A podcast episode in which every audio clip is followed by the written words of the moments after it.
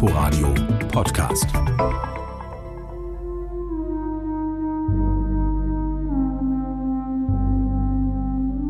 Das Setting von Apotome Live ist wie gemalt für eine avantgardistische Kunstperformance. Fünf Musikerinnen und Musiker, gekleidet in Schwarz und Grau, an fünf im Kreis aufgestellten Tischen. Darauf Mischpulte, die überwuchert sind mit Kabeln und Steckern.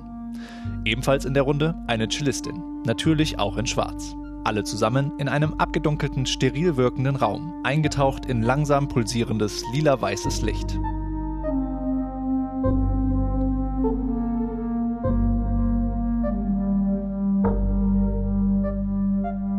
Gemeinsam erzeugen sie live improvisierte, wundersame elektronische Klangwelten.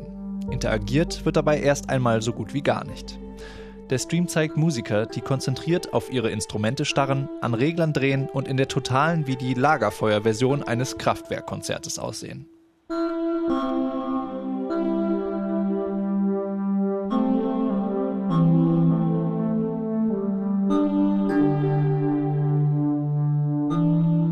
Am besten funktioniert der Stream eigentlich mit geschlossenen Augen.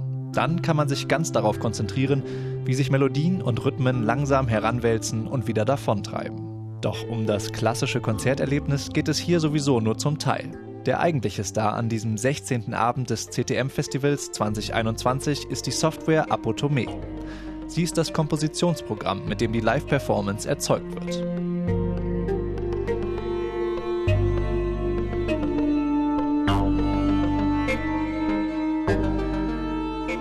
Entwickelt wurde Apotome von dem irakisch-britischen Multiinstrumentalisten Chiam Alami, einem der sechs anwesenden Musiker.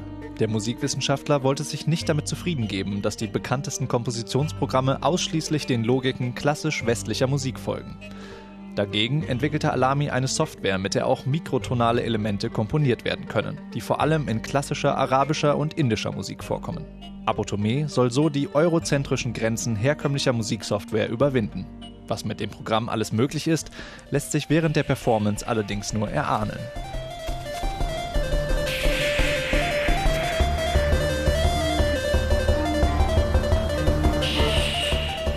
Ohne die Diskussionsrunde vor dem Live-Konzert oder die Erklärung im Internet erschließt sich die Herrschaftskritik der Performance eher nicht. Was zugegeben auch nicht ganz einfach ist, wenn der revolutionäre Kern die zugrunde liegende Software ist. Wirklich eindrucksvoll wird diese Stunde experimenteller elektronischer Musik allerdings erst, wenn man auch den politischen Anspruch und die Arbeit dahinter kennt.